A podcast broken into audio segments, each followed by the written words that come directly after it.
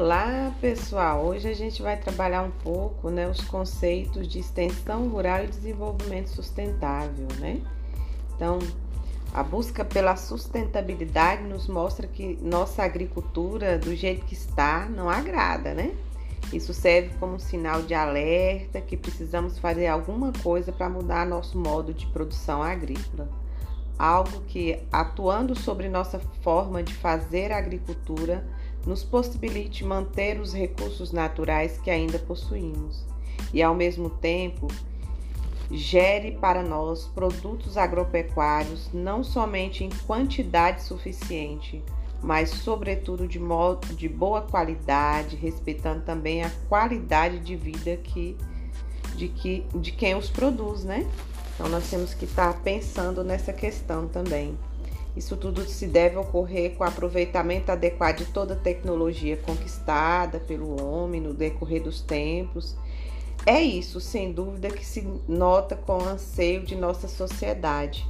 Então, assim, a gente tem que pensar né, em produzir, mas também não só em quantidade, né, muita é, muita, muito milho, muito arroz, muito feijão, mas a gente tem que pensar na qualidade e na qualidade de vida quem está manuseando ali também, porque nós sabemos que nos últimos tempos, né, com, a, com o advento dos pacotes tecnológicos, muito agrotóxico ficou à disposição de muitas pessoas, né?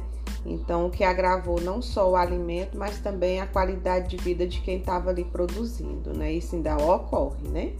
O homem tem demonstrado já há algum tempo uma preocupação com a construção urbana e a produção industrial. Assim criou as normatizações, né, o ISO 9000, entre outras.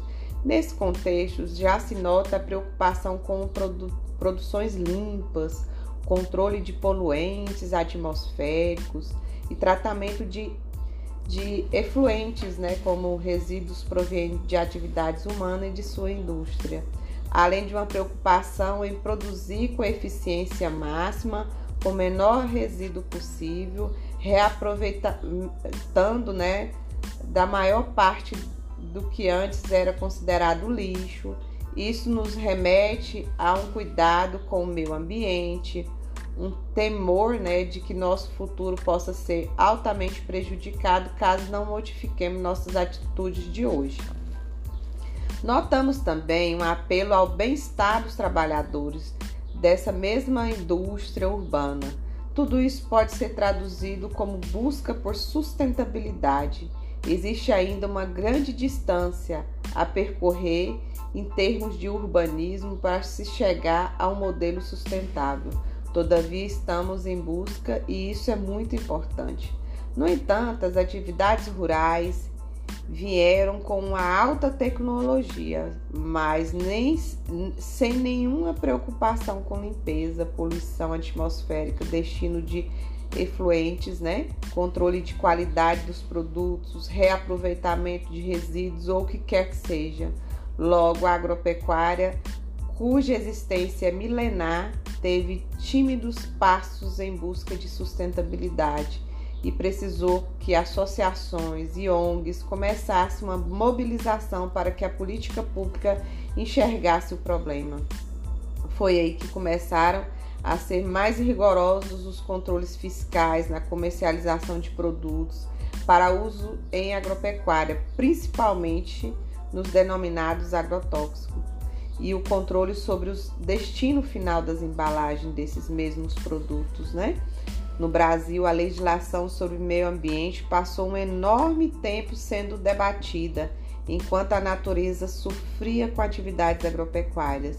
Ainda hoje, ao percorrer rios ou grandes reservatórios de água em regiões agrícolas, nota-se na busca do aumento de produção, toda a mata ciliar foi destruída e, portanto, as enxurradas levam o solo e despejam-se sobre ele o leito, né, é sobre o leito dos rios, poluindo-os, assoreando-os, além de causar desbarramentos em, em suas margens, né?